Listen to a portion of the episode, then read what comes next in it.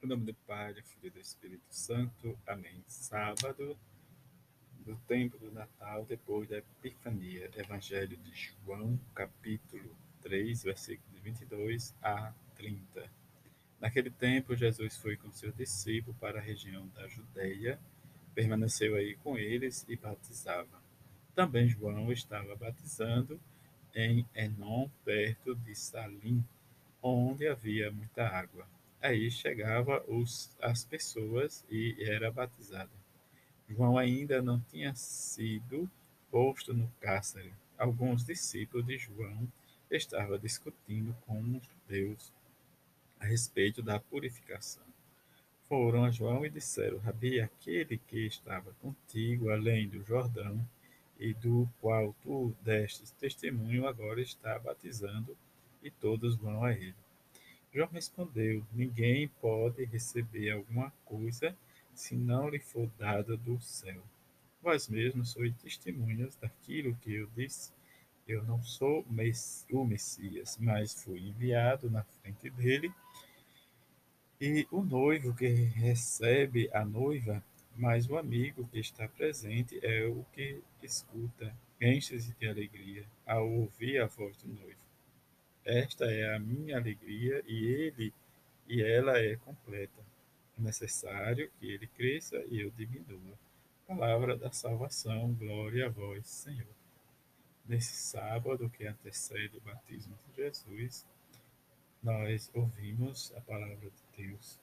E diante desta escuta, como nós, essa semana, nós fomos agraciados nesse tempo de ouvir sempre na primeira leitura a carta de São João, diante do que ele nos ensina, do amor e da confiança de permanecer em Deus e de viver, né, diz, diante da nossa esperança, nosso amor. Como ele nos diz hoje, em que se alguém vê seu irmão cometer um pecado que não conduza à morte, que reze a ele, a Deus, e Deus lhe dará a vida.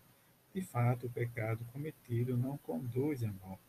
Exige um pecado que conduz à morte, mas não é a esse respeito, né, isso que deve ser rezado. Mas a iniquidade é o pecado, mas existe pecado que não conduz à morte. Nesse sentido, né, os nossos pecados cotidianos, nossos pecados leve, ele não vai conduzir à morte, mas diante da nossa vida, nossas escolhas, tem os nossos pecados mortais que nos realmente levam à morte e são pecados graves em que nós cometemos e precisamos ter a consciência destes, em que diante da nossa inteligência, nosso discernimento, precisamos descobrir e rezar para que nós não caiamos neste pecado.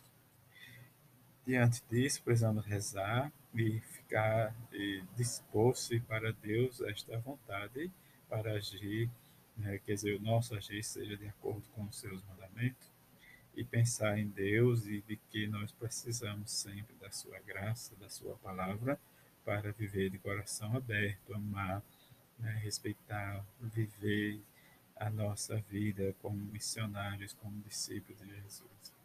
Diante das nossas dificuldades, a oração de Jesus quando ele reza, diz que não seja a minha vontade, mas que seja a tua vontade, ó Deus, que seja feita. Como ouvimos, escutamos do Evangelho, né, o testemunho de João Batista, que João nos narra, né, diz, no seu Evangelho. Diante de João batizar, também Jesus começa, mas que né, diz a discussão, porque os discípulos de João não entenderam o verdadeiro a verdadeira missão de Jesus Cristo. E como João nos diz, ninguém pode receber, né, diz, alguma coisa se não for dada do céu. Deus, diante do batismo de Jesus que vamos né, celebrar amanhã, nós vamos entender diz todo o amor e o bem-querer que Deus, o Pai, tinha por Jesus. Diante de exercer, João vai continuando, né, diz no seu evangelho, como diz né, dizia o testemunho de João o Batista, eu não sou o Messias, mas fui enviado na sua frente. Da alegria do noivo ver a sua noiva, também a alegria dos amigos ver seu amigo casado.